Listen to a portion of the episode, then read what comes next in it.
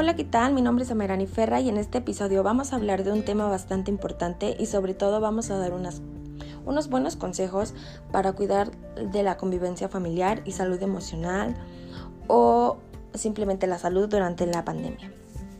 Debido a la crisis provocada por el coronavirus, estamos en una situación que puede resultar algo extraña, sobre todo para los pequeños en casa que están sin poder ir al colegio, tomando clases virtuales, también para los papás que trabajan desde casa y toda la familia en general porque no podemos salir más que por lo indispensable. Es una situación que puede producir bastantes problemas de convivencia porque ahora en día se vive más ansiedad, más estrés u otros factores. Y en este episodio, como ya lo había dicho, quiero, darle, quiero darles algunos consejos para cuidar de la convivencia y la salud. Como primero, para ello debemos identificar todos nuestros pensamientos que nos generan malestar.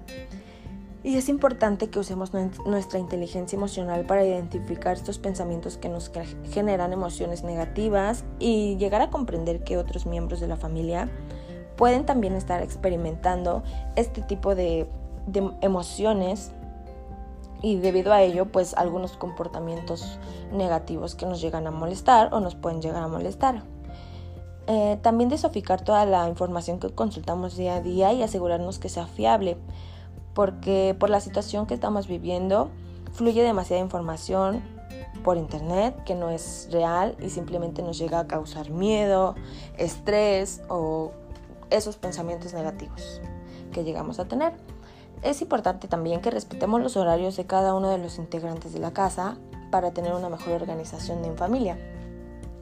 A esos horarios me refiero a la hora de comer, a la hora de despertarse de cada uno de ellos, las horas de clases, las horas de trabajo del papás y el mantener una rutina que va de la mano con el punto que, que comentaba de respetar horarios es importante también. Así mantenemos más despejada nuestra mente, nuestra cabeza sin pensamientos malos y nos mantenemos, ocupados y conviviendo en familia. También es importantísimo darse un tiempo con los pequeños de casa para jugar, cantar, bailar, dibujar, cocinar y sobre todo de cada uno de esos momentos hay que disfrutarlos al máximo. También llevar este, a cabo todas las medidas de prevención, que, son, que es lo más importante, para así cuidarnos nosotros mismos y así cuidamos a toda nuestra familia en general. Debemos ser más conscientes, llevar a cabo las medidas de sanidad, de prevención. Y bueno, esos fueron algunos de mis consejos que considero que pueden ser de gran ayuda para todos y cada uno de ustedes. Nos vemos en un próximo episodio y espero sea de su agrado.